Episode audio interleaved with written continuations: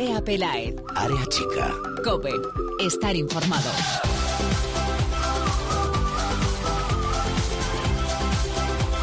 ¿Qué tal? Muy buenas, bienvenidos una semana más al espacio en cope.es para todo el fútbol femenino. Bienvenidos a Área Chica. Estamos metidos de lleno en una nueva edición de la Copa de la Reina. Este viernes se juegan las dos semifinales en la ciudad deportiva de Las Rozas. A las 5, la primera, la que enfrentará al Barça y al Valencia Club de Fútbol, y a las 7 y media de la tarde, la que jugarán el vigente campeón, el Atlético de Madrid, ante la Unión Deportiva Granadilla Tenerife.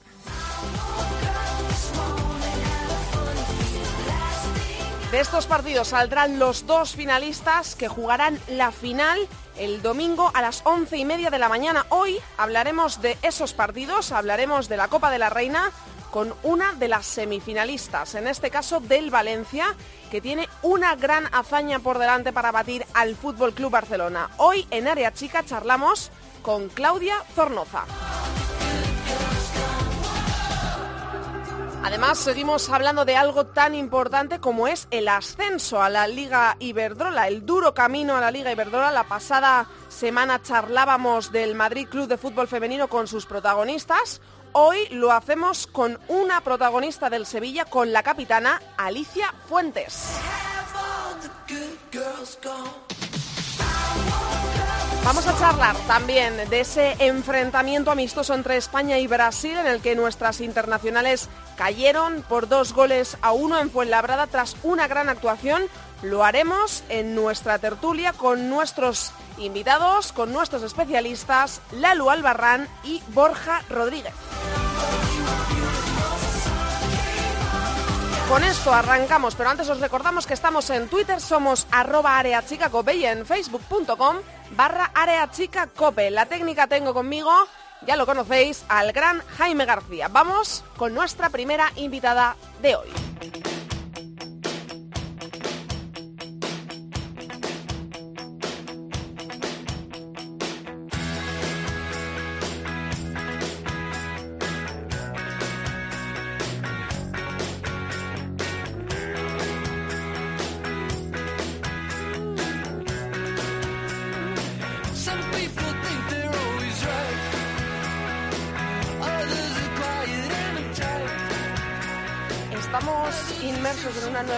De la Copa de la Reina y tenemos configuradas las semifinales. Se juegan este viernes, una a las 5 de la tarde, la otra a las 7 y media. La primera, la que se juega a las 5, será un Barça-Valencia. La otra semifinal ya la conocemos también, Atlético de Madrid, Granadilla, Tenerife. Hoy está con nosotros en área chica una protagonista de esa primera semifinal, de ese choque Barça-Valencia y es eh, Claudia Zornoza del eh, Valencia Club de Fútbol. Hola Claudia. Hola, bueno, buenas tardes. Bueno, lo primero, ¿cómo estás ante pues días antes de este cruce tan importante para el Valencia? Muy bien, llevamos dos semanas trabajando este partido que para nosotras eh, sería un sueño cumplido poder llegar a la final y poder ganar esta copa.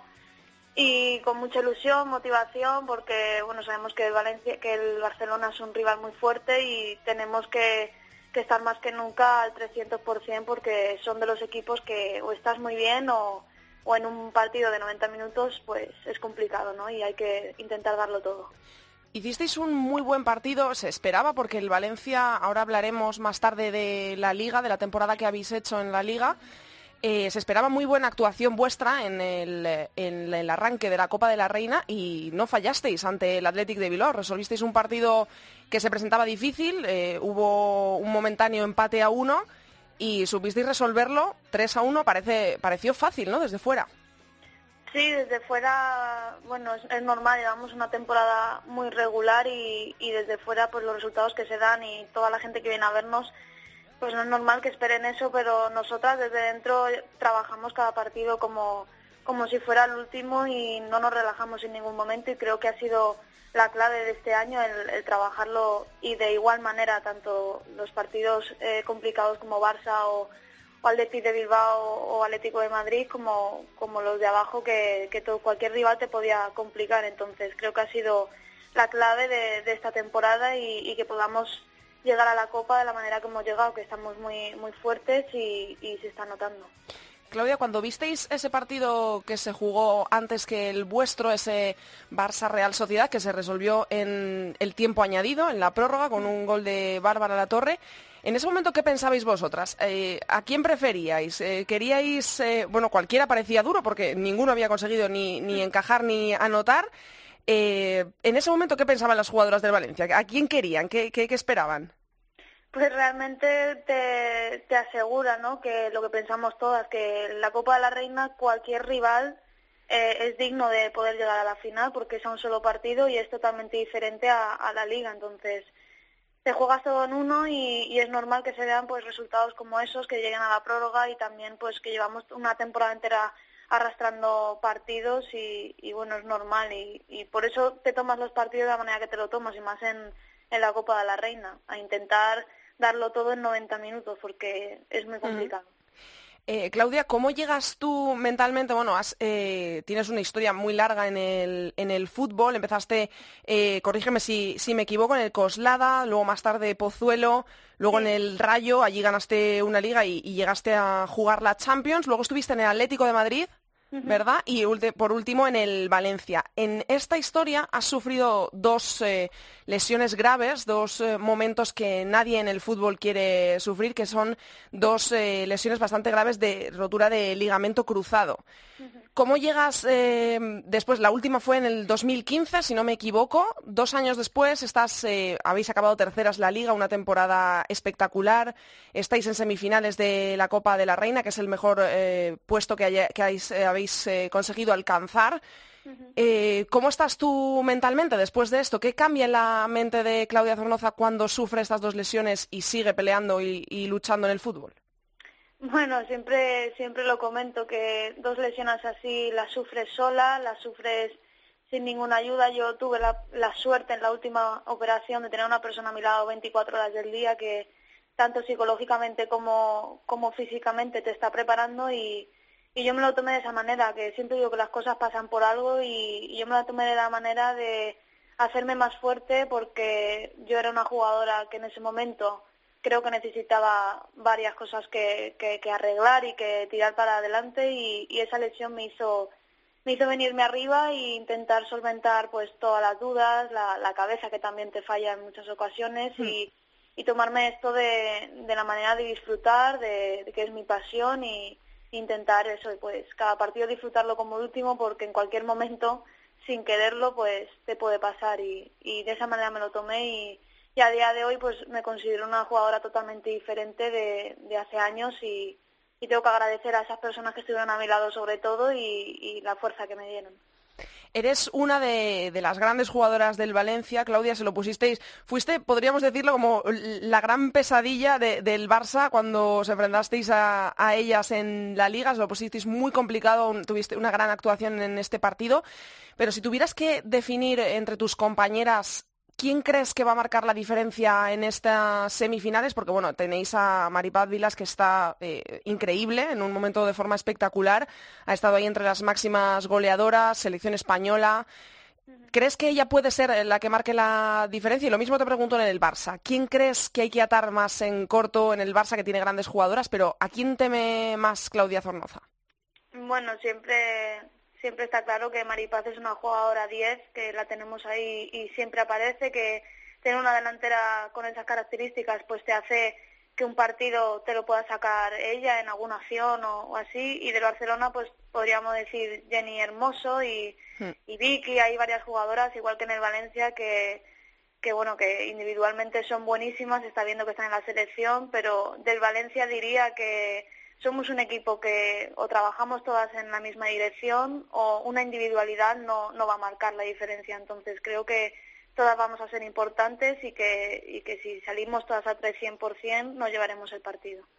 Si llegáis a la final, si tú piensas en la final, por el otro lado del cuadro hay una semifinal Atlético de Madrid, Granadilla, Tenerife. El Granadilla ha hecho historia, ha conseguido alcanzar unas semifinales por primera vez en su historia, en su segunda participación, eh, ha conseguido la permanencia. Es un equipo que juega muy bien, muy, muy compacto. Eh, y el Atlético de Madrid defiende título, ha sido campeón de la liga por primera vez en su historia. Tú ya has jugado allí, conoces más o menos el estilo del equipo.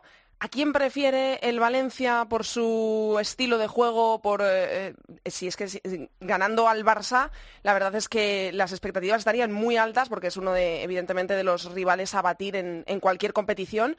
Si llega el Valencia a la final, ¿a quién prefieres? ¿Al Atlético de Madrid o al Granadilla? ¿O no lo piensas? Hay que ver ese partido entre ellos y, ver cómo se desenvuelven. ¿O, qué, qué, esperas para esa final si llegáis? Bueno, primero estamos pensando en el Barça y y si nos llevamos la semifinal, mm, para mí, desde mi punto de vista, tenemos una espina clavada con el Atlético de Madrid mm. y sería una final muy grande para ver y, sería un desgaste físico muy grande, pero es un equipo muy complicado de ganar que siempre nos ha costado. Creo que tienen una movilidad que es muy complicada de superar y por esa parte sí que preferiría el Atlético Madrid, pero también por la otra, pues, ¿por qué no una final con el Granadilla, que también se la merece y que ha hecho una, una gran temporada? Pero fíjate yo que si tengo que elegir, la espinita clavada con Atlético de Madrid sería, sería buena opción. Hablando de la liga ya un poco, Claudia, habéis hecho una campaña espectacular, habéis sido muy regulares, eh, habéis sacado adelante partidos que parecían cuesta arriba, se lo pusisteis muy difícil al Barça cuando ellas se lo jugaban todo. ¿Cómo definirías esta temporada? Tú llegaste al Valencia en 2014 ¿Podrías, ¿Podría ser una de las, o la mejor temporada que has eh, vivido tú en el Valencia en, cuanto a lo deportivo? Sí, totalmente. Para mí ha sido la mejor temporada del grupo, del equipo, del club, porque creo que ha sido una palabra que definiría sería regular, porque bueno, tuvimos algún empate al principio de temporada, pero supimos otra vez encarrilar eh, el camino y, y, a día de hoy somos un equipo muy regular que que estamos todas a una y al final pues se anota en todo el año que, hemos sacado adelante muchos partidos y encima de los más de los más complicados. ¿Y cómo fue ese momentazo que ha vivido el Valencia femenino esta temporada que fue pisar Mestalla, jugar en, en el estadio de Mestalla? Bueno, para nosotras fue algo increíble, algo soñado. Yo porque, bueno, no soy valencianista, soy madrileña, pero las personas que eran valencianistas que llevan aquí mucho tiempo ver la, cara reflejada, la felicidad que, tenían y, toda la gente que vino a vernos, pues la verdad que fue un día inolvidable para todas y la pena es esa, que, se quede ahí, que sería una pena, entonces ojalá que, se siga abriendo estadios, que se siga abriendo para la gente, porque se vio que la gente quiere, nos quiere ver y, nos animan siempre, entonces ojalá que no se quede ahí. ¿Os fijáis vosotras ahora que vais a enfrentaros al Barça en Copa de la Reina en los resultados que tuvisteis en la liga o empezáis de cero? Esto no, no tiene mm, eh, partidos anteriores, esto es de cero, porque eh, en casa del Barça sacasteis un empate valiosísimo y en eh, vuestra casa os consiguieron ganar, pero lo hicieron tan solo por la mínima ventaja, por un gol a cero. Yo no sé si esto influye, si decís, oye, se lo hemos puesto difícil esta temporada, podemos hacerlo, podemos hacerlo aún mejor que es eh, ganarlas, o ahora mismo empezáis totalmente de cero como si el Barça fuese un equipo nuevo? No, hombre, está claro que, te fijas en lo anterior, lo que hemos hecho, en, también los partidos anteriores, cómo han jugado, cómo no, y, es una motivación extra porque hemos estado ahí los dos partidos, les hemos enfrentado muy bien, les hemos dado cara, entonces sí que te fijas y bueno, intentar que, que este partido, que, que es diferente porque son 90 minutos que te lo juegas todo, pues de ahí sacar todos los errores que cometimos, todas las cosas buenas que hicimos y potenciarlo. He dicho antes que eh, las semifinales es el mejor puesto que habéis alcanzado. Mentira. Eh, en el 2015 el Valencia fue subcampeón. Eh, caísteis en la final ante el Sporting de, Huelva. Imagino que esa también, me decías del Atlético de Madrid una espinita clavada, esa también lo será, ¿no? Si, si se llega a la, final, estaréis pensando en darlo absolutamente todo para, para, quitaros esa espinita, ¿no? De haber sido subcampeonas hace tan solo dos años. Ya te digo que de los errores aprende. Yo hmm. esa final no la pude vivir por, por la lesión pero se vive desde afuera y se siente igual que, que todas las jugadoras y, y sí que, que, ojalá que lleguemos a la final y eso seguramente que nos dé un plus extra para, para sacar fuerzas que estaremos seguramente muy cansadas, pero se sacará fuerza de donde sea. Bueno, Claudia, pues eh, muchísimas gracias por haber estado en área chica con nosotros, por haber hablado antes de esa importantísima semifinal que va a vivir el Valencia ante el Barça en Las Rozas. Eh, te deseamos toda la suerte del mundo, a ti, al Valencia, y que gane el mejor, que veamos mucho fútbol Y bueno, pues a ver si podemos estar hablando dentro de poco de una final en la que esté el Valencia. Ojalá, muchas gracias a vosotros. Un besazo, Claudia, chao. Un abrazo.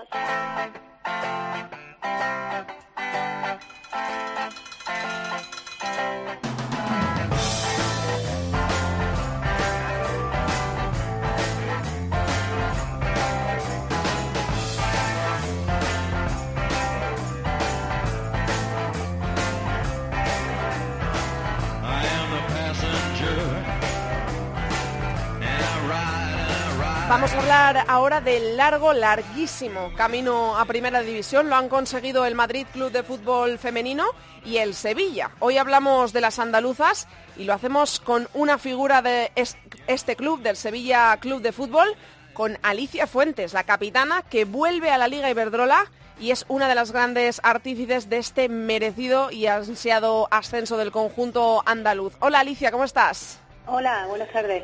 Bueno, lo primero, supongo que feliz, ¿no? He visto muchas imágenes tuyas en Twitter, esa entrevista post partido que te hizo la televisión del club, emocionadísimas de veía, por supuesto, como no puede ser de otra manera. Pues sí, la verdad que han sido muchos eh, sentimientos, ¿no? En ese último partido se juntaron todos, ¿no? Después de un largo año, como bien dice, bien trabajado, donde, pues bueno, nos pusimos de meta y de objetivo ascender y y bueno, a pesar del sufrimiento que, conlleva eh, ir ganando la liga, que fue lo primer, el primer objetivo que nos marcamos, donde solo perdimos un partido y, empatamos otro, y luego pues el playoff pues también fue bastante duro, trabajado y, y bueno, y bien sufrido, pero al final lo conseguimos pues con los valores que el club nos transmite, con el trabajo que el cuerpo técnico hizo durante todo el año y, con el trabajo de, todas mis compañeras, pues como bien dice, estaba reflejado el sufrimiento, pero también la emoción de haber conseguido el objetivo y muy contenta, muy feliz. Tú habías hecho una promesa o habías dado tu palabra que subirías al Sevilla Primera División, que lo devolverías a la máxima categoría del fútbol español y se ha cumplido y de qué manera, ¿no? O sea, ha sido muy sufrido, pero como dices, habéis hecho una temporada espectacular con unos números increíbles, eh, un playoff igual y ahí está, el Sevilla en primera división. Volvemos a tener derby. Sí, la verdad que en el momento en el que bajamos, la temporada en, en la que bajamos, eh, fue lo que me propuse, que tenía que trabajar duro, muy duro para volver a, al Sevilla, devolver el Sevilla a la, a la competición a la que pertenece, que es primera división y bueno, pues lo hemos conseguido, como, ya he dicho antes, con mucho trabajo, mucho sacrificio, con la unión de todos los integrantes, los que formamos este Sevilla Fútbol Club Femenino y con la ayuda del club, por supuesto. Y, bueno, la verdad que sí, muy contenta, muy feliz de, poder otra vez eh, estar en primera con el equipo y, y nada, pues orgullosa. Se ha visto que no era una eliminatoria nada fácil, ha sido muy sufrida. Eh, ante un rival muy duro como es el Femarguín. De hecho, caísteis en la vuelta por tres goles a dos, un gol en el descuento en los últimos minutos. Pero hicisteis valer el resultado de la ida en casa, ganasteis 2 a 1 en la primera vuelta, además uno de esos dos tantos fue tuyo. No sé si te sientes eh, especialmente partícipe, yo sé que, eh, es un deporte de equipo, por supuesto, y que todas habéis puesto todo durante toda la temporada, pero marcar uno de los goles que ha resultado ser decisivo lo hace aún más especial? Pues quizás sí un poquito por eso, porque tiene un valor, ¿no? De alguna manera ahí detrás, ¿no? Pero yo siempre me quedo con el trabajo del equipo y está claro que las que meten, metemos goles en este caso, no somos nada sin la ayuda de nuestras compañeras que hacen, que roban el balón para que nosotros podamos dar el último pase o meter ese gol, ¿no? O de la portera que para esa parada que, mm. que también evita ese gol que nos eche fuera, ¿no? Entonces yo creo que sí es especial porque, bueno, marcar un gol en una fase final, en el último partido, donde de alguna manera ese, ese gol vale un poquito más, ¿no? Por el valor doble de los goles, pues sí, ¿no? También el de Jenny es importante, el primero, entonces yo creo que, bueno, sí, muy contenta, muy orgullosa, poder contribuir, ayudar a mi equipo, es lo que, para lo que trabajo, ¿no? Seguir aprendiendo, a pesar de que ya llevo muchos años y, y bueno, pues estoy de alguna manera en la última fase de mi carrera deportiva, pero yo siempre he venido a trabajar con la misma ilusión y eso es lo que quiero, seguir aprendiendo, seguir ayudando y seguir contribuyendo a que este Sevilla sea más fuerte y, y, y bueno, pues ahora toca otra etapa en primera división venimos de, estar estos dos años en segunda y, bueno, afianzar un poco eh, el proyecto que tiene el club y, y aspirar a lo máximo, por supuesto. ¿Cómo llegasteis a ese partido en Canarias? Había muchos nervios porque podía ocurrir lo que ocurrió, podía pasar todo lo contrario. ¿Cómo afronta una jugadora ya experimentada, con experiencia, con muchos años en el fútbol como tú, un encuentro así?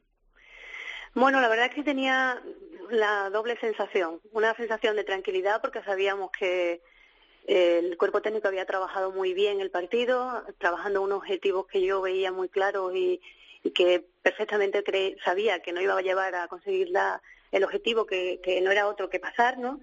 Eh, la eliminatoria, sabíamos que era un, un, equipo muy complicado en el que su campo se llena, en el que iba a haber mucha eh, tensión, ¿no? Pero sí es verdad que se dieron circunstancias en el partido, pues quedarte con una menos, pues ya hizo un poco cuesta arriba todo eso, a pesar de que nos pusimos eh, por delante en la eliminatoria ganando 2 a 1, se nos puso de cara, ¿no? Pero jugar con una menos durante todo el segundo tiempo eh, se, se, antojó un poquito difícil. Pero mm. sí es verdad que yo confiaba mucho, confío en mis compañeras todavía, porque aunque hayamos acabado, sigo teniendo esa confianza y ganas de, volver a empezar ya mm. a entrenar.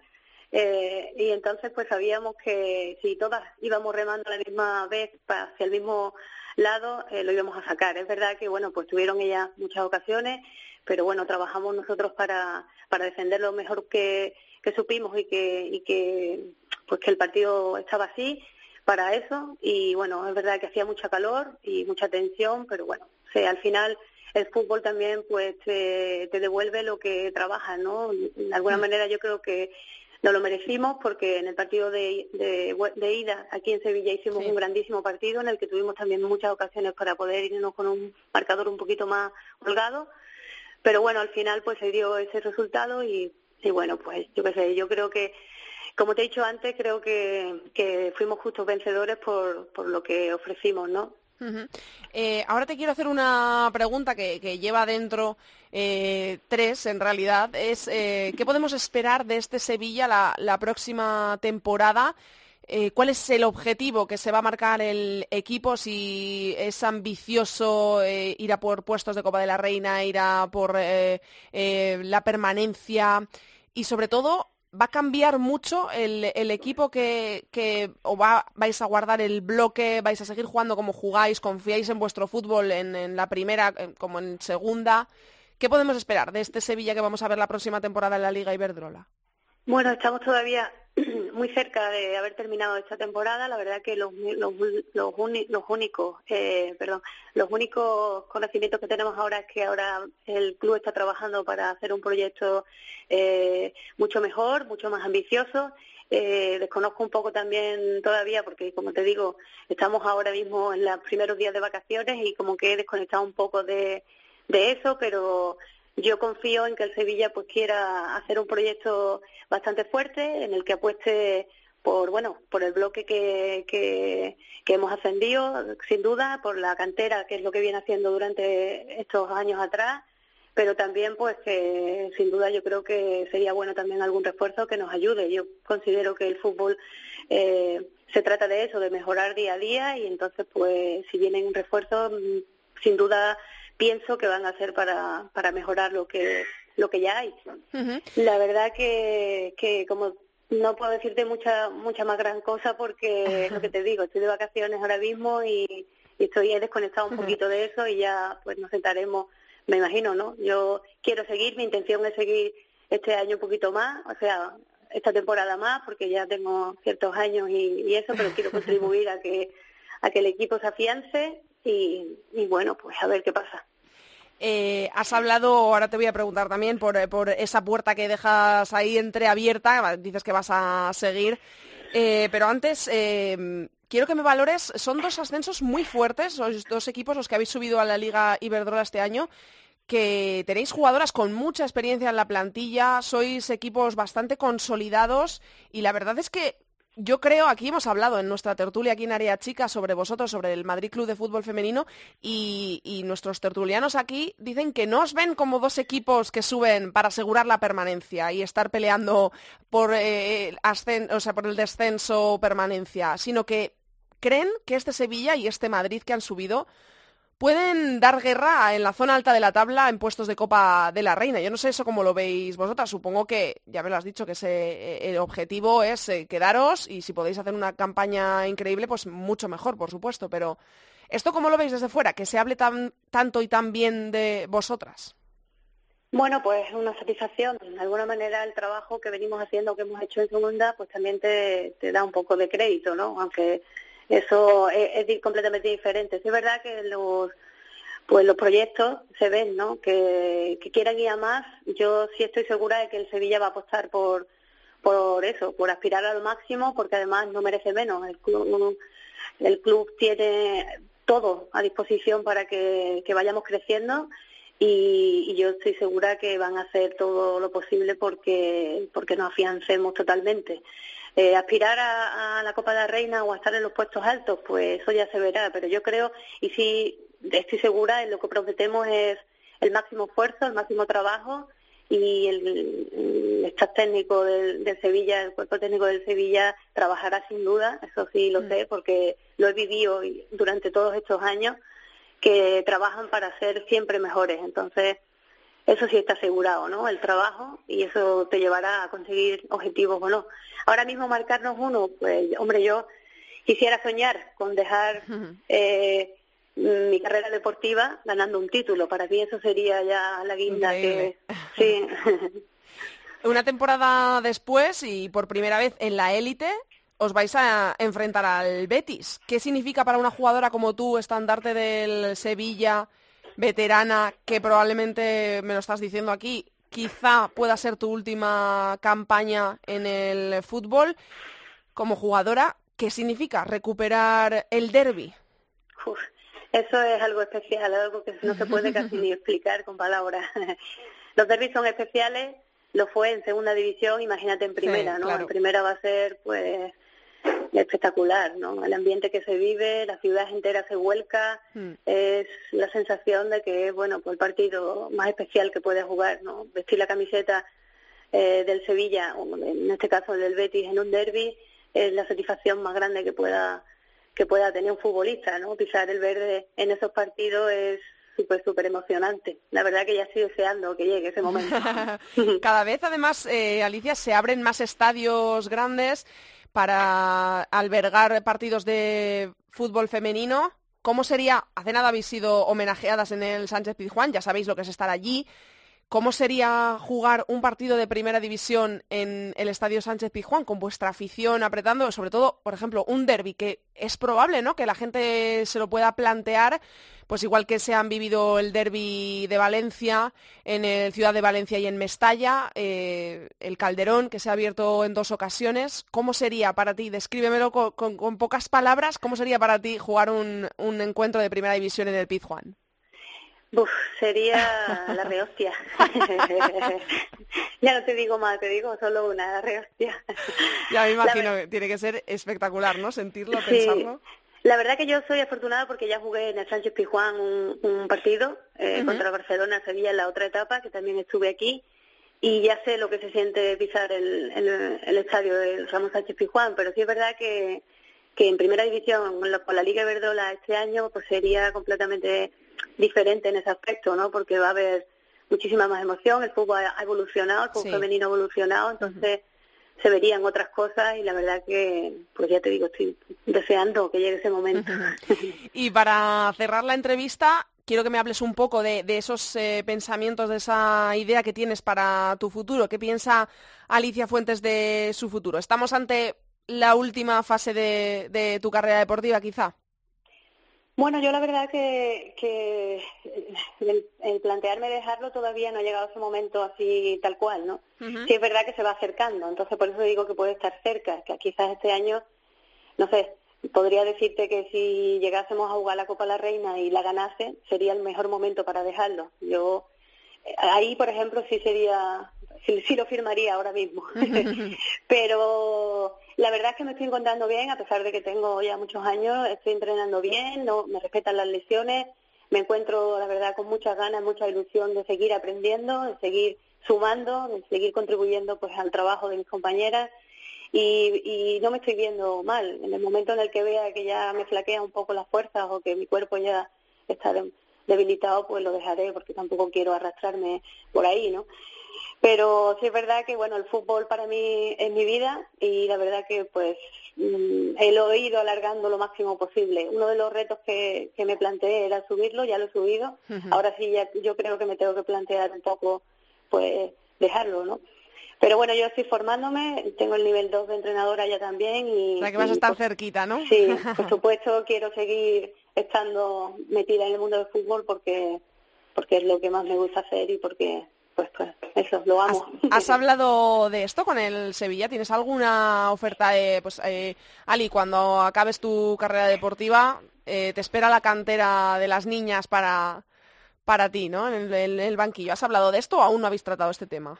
Sí, bueno, yo estoy, he estado entrenando, ese año no, pero el año pasado estuve entrenando un equipo aquí de, del barrio y sí es verdad pues que, que en algún momento la coordinadora y eso sí me han dicho que, en el momento que lo deje pues quizá pueda tener una opción de entrenar algún equipo. Para mí sería estupendo formarme y, forma parte también de, Sevilla Fútbol Club en ese aspecto y, y seguir de la mano, ¿no? La verdad que, bueno, seriamente no he, no he planteado nada porque todavía no, no lo he no lo he dicho, ¿no? Pero yo estoy, estoy segura de que sí sí podría haber posibilidades en ese aspecto. Pues Alicia, te deseamos toda la suerte del mundo a ti y al Sevilla en esta nueva etapa de Primera División, que seguro que lo vais a hacer genial. Esperamos disfrutar mucho con todos vuestros partidos y en especial con los derbis que siempre tienen algo de especial. Muchísimas gracias a ti, Andrea. Gracias, Ali. Un besazo. Chao.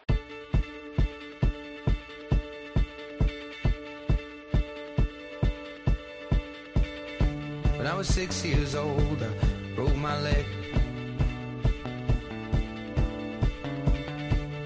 running from my brother and his friends. And tasted the sweet perfume of the mountain grass I rolled down. I was younger then. Take me back to when I found my heart, broke it here, made friends and lost them through I've not seen the boring fields in so long. I know I've grown, but I can't wait to go home. I'm on my way. Tiempo de tertulia ya aquí en Área Chica. Saludo a Lalu Albarrán, directora de FoodFem. Hola Lalu. Hola, buenas tardes. Y a Borja Rodríguez de FoodFem Internacional. Hola Borja. Hola Andrea, ¿qué tal por Mallorca? Hoy tenemos muy bien, qué isla más bonita. Tienes una suerte de ser de allí, madre mía, increíble es preciosa. Bueno, tenemos hoy a los dos de, de, Food Fem, tenemos pleno. Vamos a hablar de, España, lo primero, porque es lo que tenemos pasado. Tenemos esta semana la Copa, pero el pasado fin de semana jugó España, jugó ante Brasil. Y yo creo que una España muy digna. ¿eh? A mí me gustó cómo jugó. La verdad es que dominó prácticamente todo el partido, 70 minutos por lo menos. Pero bueno, luego tuvimos la, mala suerte de caer al final por dos goles a uno, pero a mí como prueba me gustó la España de Jorge Vilda del pasado fin de semana, Lalu. A mí no me gusta que haya tanto cambio entre, hubo, para mí hubo mucho cambio entre el primer tiempo y el segundo. Vi en el primer tiempo, la verdad es que nos costó entrar en el, en el, en el partido, pero sí que es verdad que, que luego pues sí que se entonaron las chicas. Lo que pasa que, bueno, Olga aportó mucho desde el, porque no es teóricamente titular, no lo ha sido, aportó bastante. Para mí eh, tenía muchas ganas, igual que Maripaz, pues de ganarse ese sitio en el, ya no sé si en el once titular como en el hecho de entrar entre las convocadas, ¿no? Eso es. Y luego los últimos 20 minutos, pues nos salvó Paños, que también hay que recordar que la fase de clasificación la ha jugado casi al completo Lola, que se lesionó hace mm, justo en, los últimos compases y en los primeros de la preparación y le ha ganado el puesto de titular. O sea que bueno, parece ser que Paño se apunta a titular y el, el sábado lo demostró. Borja. Bueno, pues yo en parte pues opino como Lalu, ¿no? Yo creo que mm, dominamos mucho en la primera parte, pero tampoco creamos muchas ocasiones. De hecho, yo que, que recuerde, más allá del penalti que fue una torpeza de Tamírez, porque mmm, Lalo, tú estabas en esa esquina haciendo fotos, ¿no? Yo creo que se resbaló y... Llegó bastante tarde, ¿eh? Sí, se resbaló y tiró a la jugadora española que no recuerdo quién era, pero yo recuerdo... Amanda. Hmm. Sí, yo solo recuerdo una llegada de, de Maripaz y, un, en la segunda, y en la segunda parte una jugada personal de Olga que chutó muy mal, pero solo recuerdo eso. Es decir, nosotros dominamos el balón, nos protegimos con él, pero tampoco fue una sensación de que creáramos muchas ocasiones. Pues tampoco Brasil. Y luego en los últimos 20 minutos, pues un poco de, desastre. Yo no sé si por cansancio, si por el calor o porque los cambios al final afectan al ritmo.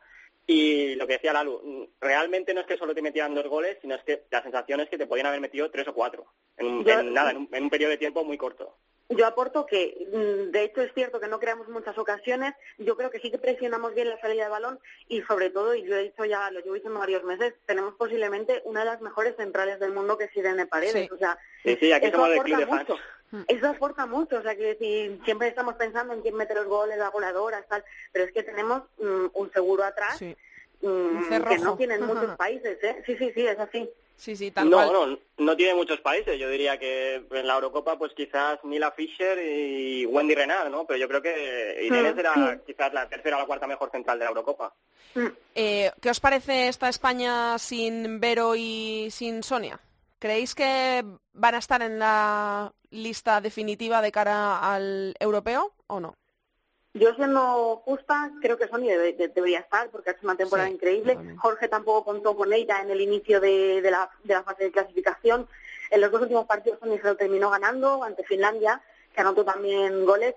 Y, está en muy buena forma, a pesar de tener sus 30 añitos, hmm. está mucho mejor que, muchas otras.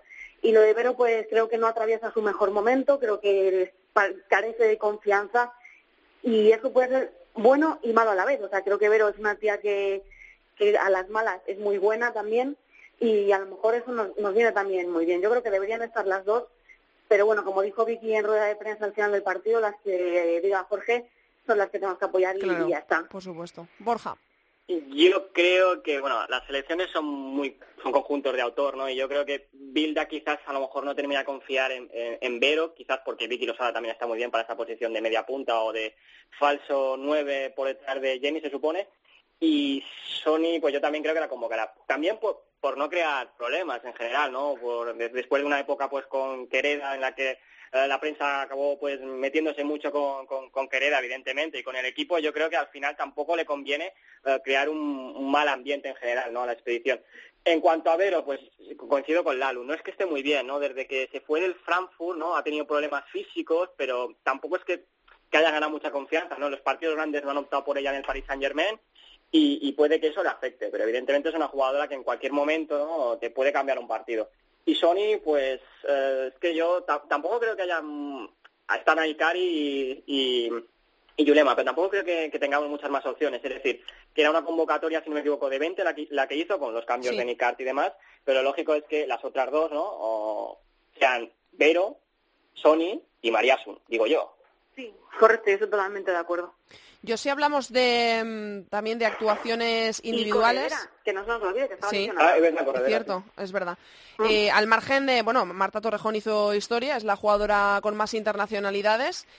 Eh, a mí me gusta mucho Olga, muchísimo. Me pareció la jugadora mm, más eh, con más notoriedad en la zona de, ofensiva el, fin de semana pasado. Es diferente. O sea, Olga tiene una yo creo que tiene, eso es que no tiene ninguna de nuestras jugadoras y hay que aprovecharlo. Además viene muy motivada por la mala, la mala, los pocos minutos, vamos a decir así, hmm. que le ha dado Llorén en esta temporada. Está muy motivada y eso nos viene muy bien. De hecho se le vio en varios, en varias jugadas encarar eh, con muchas ganas y, yo creo que eso nos puede ser beneficioso porque además tiene un golpeo de balón sí, sí, es que es... y una envergadura que aunque no salte eh, ya impone. Entonces hay que aprovechar también esas pequeñitas cosas que, que nos dan este tipo de jugadoras. Eh, hubo que, una curiosidad del partido es que hubo que parar por el calor que está Madrid, que, que, arde. Y esto nos lleva a otro tema que también queríamos tratar, y es que se juegan este viernes las semifinales de la Copa y una de ellas se juega a las 5 de la tarde. Que esto puede suponer jugar a unas temperaturas a las que, en teoría, la, práctica de cualquier deporte es eh, inviable, ¿no? No sé qué, qué pensáis sobre esto. A mí me parece lamentable, o sea, porque además no solo pensar que juegan a las 5, es que tienen que saltar a calentar a las 4 de la tarde. o sea, en un sitio donde no hay sombra, en un sitio de lo más ligero que va a ser... En las rozas Exactamente, va a mm. ser el césped si está mojado, si dura 5 minutos húmedo, y a mí me parece que además es peligroso para la salud, me parece que además eh, en, un, en, una, en un año en el que las jugadoras, yo creo que la mayoría son semiprofesionales, vamos a decirlo así, que podían haber jugado el jueves por la noche o retrasar un poco las horas del viernes, no hubiera pasado nada, podía haberse jugado jueves y viernes, pero no ha sido así, ya el formato es el que manda y esto lleva a que puede, algún día a lo mejor lamentamos una desgracia. Yo, eh, sí, es que esperamos que no, se tendrá, probablemente el partido tenga que también que recurrir a estos breaks, ¿no? De, calor ah, que se hace ya. que hace poco en, en, Houston, en un partido de Houston Dash, pues por, por, derechos televisivos se tuvo que poner un partido por la mañana y a Rachel Daly, una jugadora inglesa de, que juega en Houston, pues le, dio un golpe de calor y, fue un poco la imagen lamentable. Esperemos que no pase esto. Es que es increíble, es que ahora mismo en Madrid eh, hay unas temperaturas altísimas y a esas horas en las rozas es eh, brutal. O sea, con, la cantidad de días eh, y de horarios que parece, eh, evidentemente, bueno, si se hace así, pues tendremos que acatarlo, ¿no? Pero parece un poco como, jolín, con todos los horarios que tienes, los días, poner justo un partido a las 5 de la tarde, es que, no sé, suena complicado jugarlo, la verdad. Sí, a mí me parece que además no hay ni debate, o sea, es lamentable. O sea, es que no hay otro adjetivo para esa hora de partido. O sea, además, yo que, vivo en Madrid ahora mismo, 39 eh, grados más o menos podemos rondar a esas horas. ¿eh? Es que es brutal y además tú también estás allí, porque eh, si voy yo, pues igual estoy en la grada, estamos a la, a la sombra, pero por ejemplo tú estás a pie de campo y, y estás eh, torrándote igual que las jugadoras y ellas además corriendo y metiéndose la paliza que se meten, ¿no? Exactamente, es insoportable. Es que es brutal y decimos, por cierto, que ese partido ya lo hemos comentado al inicio del programa, a las 5 será el Fútbol Club Barcelona eh, Valencia, que va a ser, esperemos, un partidazo, ¿no? Aunque luego esto tiene mucho de... El que esperas que sea un partido más decantado por uno o por otro, de repente es un partidazo y igualadísimo, y el que esperas que sea igualado, de repente se rompe, ¿no? No sé qué esperáis de este Valencia-Barça, porque yo creo que llega el Valencia, y en la Liga ya lo vimos, empate a uno en el Mini, luego en, eh, casa del Valencia ganó, pero por la mínima, no está todo dicho, ¿no? No ha dicho la última palabra el Valencia. Yo creo que además el, Valencia ha hecho una segunda vuelta espectacular. ¿eh? Brutal, sí, sí. Sí, el Barça tiene esa motivación porque no ha ganado nada este año y el Valencia tiene esa motivación porque no ha ganado nada nunca, ¿no? Y de dar la sorpresa ante el equipo con mayor presupuesto de la liga tiene que ser espectacular, ¿eh? Sí, no, no, es que están, hemos hablado con Claudia Zornoza hoy, están motivadas y nos ha contado que no parten de cero, ¿no? Que tienen ahí en la recámara pues esos dos partidos de liga en, lo que, en los que se lo pusieron muy complicado al Barça y eso es eh, una motivación, ¿no, Borja?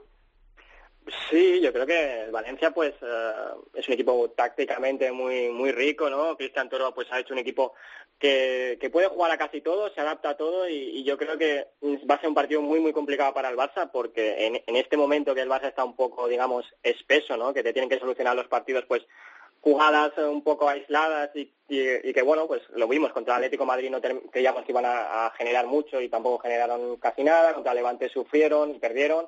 Y contra la Real Sociedad pues le costó mucho entrar en esa defensa tan aguerrida del equipo de Donostia, ¿no? Pues entonces yo creo que pues, va a ser un partido lo de partido bueno espectacular, eso ya veremos, porque al final, eh, como, como se empiecen a tener miedo... Sí, hay mil, mil, cosas, mil condicionantes, ¿no?, para eso. Sí, sí, porque el Barça es verdad que tienen que jugárselo todo, pero como empiecen con... Es que si arriesgamos un poco, nos, nos vamos sin nada, pues al final... Bueno, no sé qué puede pasar, pero el otro partido también tiene buena pinta. Sí, sí, porque es un Atlético de Madrid que defiende el título contra un Granadilla que llega después de vencer al Levante, que es eh, un, histórico en la Copa de la Reina, y llega en un momento pues de, de, subidón, ¿no? O sea que vamos a tener dos semifinales que van a dar para mucho y seguro que una superfinal pase quien pase el, domingo a las once y media de la mañana. Pues muchas gracias chicos por haber participado hoy en la tertulia. La semana que viene nos escuchamos y a ver quién eh, se proclama campeón de la Copa de la Reina. ¿Queréis mojaros? ¿Queréis hacer una apuesta aunque estemos aún eh, en semis? No sé si os decantáis más por una final y luego quién la puede ganar. Una, vamos a hacer una porra así bastante al aire porque estamos en semifinales aún. Lalu. Yo creo que el que salga del Valencia-Barça va a ser campeón. Vale, mira, buena, buena apuesta. Borja, ¿tú? Es que a mí eso de que no sepamos qué le ha pasado a Jenny, lo de Andresa y Miriam me, me da, pero yo apostaría por el Barça por el Barça. Bueno, pues ahí quedan, ahí quedan las apuestas, que más o menos es la misma. Si pasa el Barça, los dos creéis que será el que pueda ganar la Copa de la Reina, pues ya lo veremos. La semana que viene lo descifraremos. Gracias, chicos. Un besito. Borja, quédate por aquí, que ahora vamos con tu sección.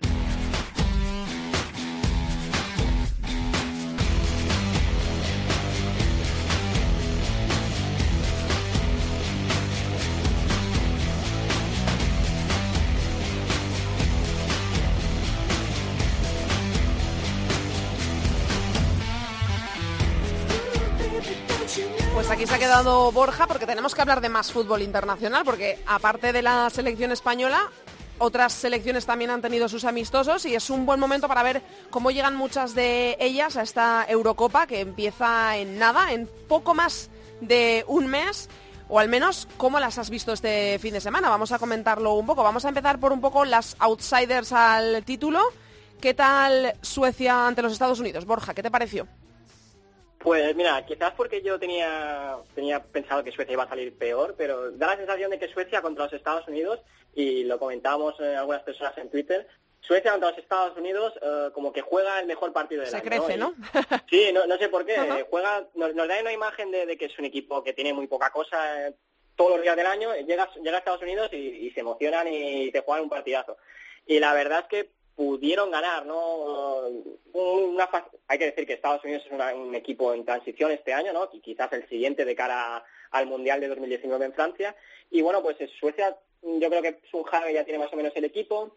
Eh, jugaron bien, concedieron poco, es decir, que lo que prácticamente lo que concedieron se lo metió Estados Unidos, pero tampoco terminaron de crear ocasiones. Es decir, peligro sí, pero ocasiones de gol eh, no tuvieron muchas. Eh, Aslani cumplió 100 partidos y, lo que yo creo que, Suecia tiene que cambiar de cara a la Eurocopa es eh, la delantera. ¿no? la sensación que da es que le gusta jugar con falsas nueves, pero yo creo que al final van a tener que apostar por Black Stenius, que es la que metió aquel famoso gol en los Juegos Olímpicos contra Estados Unidos. Van a tener que apostar por ella si, si de verdad quieren optar al título. Las americanas también estuvieron por Noruega jugando un amistoso el pasado domingo. ¿Cómo respondieron las nórdicas al test que es enfrentarse a una selección como Estados Unidos? Pues yo sigo diciendo que Noruega, uh, si Hegerberg, pero sobre todo, que ahora lo hablaremos, Caroline Graham Hansen está bien, está al 100%. Si ella quiere marcar diferencias, Noruega puede ganar perfectamente la Eurocopa, ¿no? Es un bloque uh, defensivo, normalmente es un bloque defensivo, ¿no? Que jugaba a balón largo, pues Sjogren, que es un nuevo seleccionador, que es el, eh, ex entrenador del Linköping, pues está empezando a tocar el, a, a que el equipo toca el balón y y bueno, pues la verdad es que da una sensación de que Noruega evoluciona, pero lo que decía yo en Twitter el, domingo después del partido, ¿no? La sensación que tenemos es que la imagen y la estrella de, Noruega es Ada Hegerberg, ¿no? Porque es la, cañonera, la, la killer del Lyon, la que mete los goles y la que sale en las portadas de las revistas, ¿no? Pero la, clave aquí es eh, Caroline Graham Hansen. Es, la jugadora, es bueno, es que a mí me encanta. Es, en quien hay que fijarse, ¿no? Es una extraterrestre. Cuando está bien, eh, vamos, se puede ir de cualquiera, es que no podían parar, no podían pararla. El problema es ese, que la tienen que enchufar al partido y, que ella tiene que evidentemente aparecer, pero es que es una jugadora tremenda. Y, un dato que quería decir, por aquello que cuando en las retransmisiones de más se dice que España ganó a, Noruega en la Algarve Cup, aquel partido 3-0, ¿no? que yo decía lo del contexto, eh, en el Algarve, el 11 que puso Noruega en el Algarve contra España, contra el 11 en teoría, que va a ser titular más o menos en, en, la Eurocopa de, los Países Bajos, solo, solo una jugadora estaba, ¿no? es Caroline Hansen, que venía de las lesiones. Sí, que, que no, no, no, puede... Por eso que no, no podemos largar de no se puede cogerla con, hmm. con, pinzas por, por, las fechas que son, pero igualmente también te digo que España puede perfectamente ganar a Noruega. Y mientras nosotros jugábamos contra Brasil, Inglaterra también estaba disputando un amistoso contra Suiza, que es otra de las selecciones teóricamente con bastante potencial para la Eurocopa. ¿Qué hicieron las inglesas? El peligro dan las inglesas ahora mismo, ¿eh? dan una sensación de, que, de, que nos, de que nos va a ser muy complicado para nosotros. ¿eh? Yo creo que lo mejor será en, la Eurocopa, evidentemente las podemos ganar, pero creo que lo mejor en la Eurocopa será golear a Escocia y a Portugal, porque las inglesas están en un momento uh, de forma muy, muy, muy, muy, muy bueno. ¿no? La sensación que fue contra el partido del sábado, que era la misma hora que España, es que Inglaterra le pudo meter a Suiza los que hubiera querido. Suiza, la sensación es que, bueno, no sabemos si realmente es porque a lo mejor hicieron muchos entrenos y estaban mal físicamente o no, pero aparte que le faltaban Dikeman y Backman y alguna otra jugadora importante, pero la sensación es que no terminan de, encontrar nada, ni la tecla ni en ataque, ni en defensa, ni nada. Y Inglaterra las barrió del campo de una manera un tanto humillante. Y además eh, hablamos mucho de la Eurocopa porque está aquí a la vuelta de la esquina. La organización ya ha anunciado que no quedan entradas para ninguno de los tres partidos de la fase de grupos de la anfitriona, de Holanda. La expectación es máxima eh, allí en, el país, eh, los Países Bajos, pero por lo que yo te he leído, no han transmitido muy buenas sensaciones eh, ante Japón, ¿no? Pues, pues no, la verdad es que la sensación fue que siguen con los mismos problemas del Mundial, con los mismos problemas del preolímpico, algo más que Miedema, ¿no? Tienen que encontrar algo más que, que balón largo a Miedema, que Viviane Miedema me solucione la vida, porque eh, es que crearon, no sé si fue cuatro ocasiones en todo el partido y fueron dos disparos lejanos de Miedema y luego dos balones largos ahí un poco al tuntún. A ver si, si Becker, creo que era, y el otro era Van la compañera de Sarasola y Romero en el Ajax, que, intentaron, pues, no sé qué, no sé qué conseguir, ¿no? La verdad es que eh, yo espero que hoy que juegan contra Austria den una, una, imagen mejor y sobre todo que nos den un espectáculo en la Eurocopa porque yo creo que en su casa y con la expectación que está levantando pues se merecen uh, pasar al menos la fase de grupos que lo van a tener complicado. Islandia, Rusia y Escocia y Portugal, sobre todo Escocia y Portugal, porque a nosotros nos afecta de primera mano, también jugaron amistosos. ¿Qué destacamos de aquí? Pues Islandia no lo pude ver eh, porque había muchos partidos y no lo pude ver y no sé si había stream ni siquiera. Pero bueno, yo creo que empataron 0-0 contra Irlanda, ¿no? un partido que creo que se jugó en un campo pues con unas condiciones meteorológicas muy malas eh, pues como no, no, lo vi, pues no puedo, no puedo opinar realmente. Lo que sí que tenemos que fijarnos es en Escocia y Portugal. A Portugal la estuve viendo por un stream un tanto rudimentario y la sensación que daba era que sí, pero no. Es decir, tienen intención, quieren jugar al balón, pero si contra Gales has sufrido, no es que le quedan muchas ocasiones, pero has concedido tanto, quizás te queda muy grande España e Inglaterra. Pero evidentemente en la Eurocopa pues todo puede pasar. Y Escocia, eh, pues con la lesión de Kim yo creía que sería una selección un poco más pues venida menos y digamos un poco deprimida. La verdad es que jugó bastante bien con Rumanía, ¿no? No creía yo que iban a jugar tan bien, es verdad que Rumanía no es ni España ni Inglaterra, pero no, estuvo mal, ¿no? Hoy tienen jugar contra Suecia un amistoso y vamos a ver qué conclusiones podemos sacar de este partido. Y además, para cerrar la sección, el verano es eh, sinónimo de fichajes en el mundo del fútbol. No sé si hay algo ya que destacar en el mundo de los fichajes del fútbol femenino, si se han movido los equipos de Champions o los cabeza de cartel, por decirlo así, de los países. Pues eh, sorprendentemente, Lyon, Wolfsburgo y PSG no están anunciando nada, ¿no? Salidas las sabíamos, eh, sí. además las cuentan a cuenta, las sacan a cuenta gotas. Eh, no, Lyon hay mucho rumor de, que probablemente están más en negociaciones con Alex Morgan para que vuelva un segundo año la temporada que viene que, otra cosa, ¿no? El Wolfsburgo fichó a Baunak, una jugadora que yo creo que lo único que va a hacer es grupo.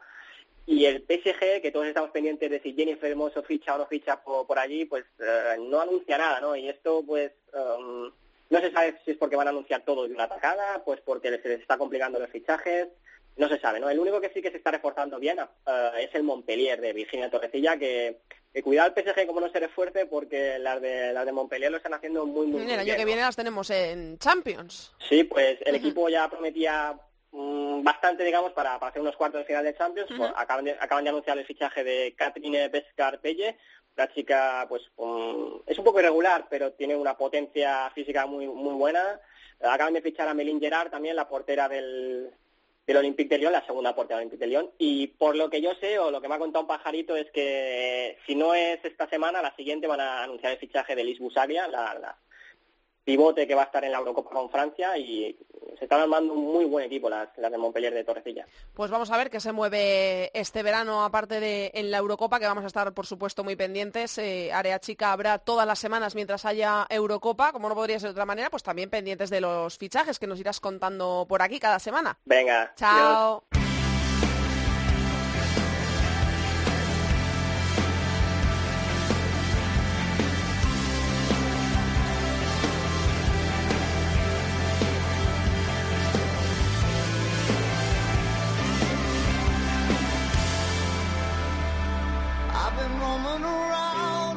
Hasta aquí ha llegado el vigésimo segundo programa de Área Chica. Hasta aquí toda la actualidad del fútbol femenino. Os recordamos que nos podéis encontrar en Twitter como arroba areachicacope y en facebook.com barra areachicacope. La agenda para esta semana es sencillita. Tenemos que estar pendientes de las semifinales de Copa el viernes a las 5 Barça-Valencia y a las 7 y media Atlético de Madrid, Unión Deportiva Granadilla-Tenerife. El domingo, quienes ganen esos partidos, eh, recordemos, partido único, 90 minutos en la Ciudad Deportiva de Las Rozas. Quienes ganen, quienes salgan de esas semifinales, jugarán el domingo a las 11 y media la gran final de la Copa de la Reina. El Atlético de Madrid defiende título, veremos si consigue revalidarlo o no. Nosotros os esperamos aquí la semana que viene en cope.es con mucho más fútbol femenino. Pasamos lista, no nos faltéis. Mucho fútbol femenino para todos. Adiós.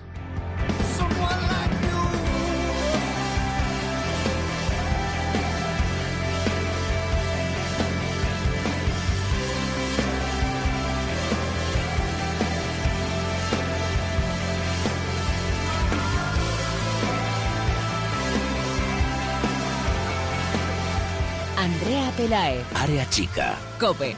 Estar informado.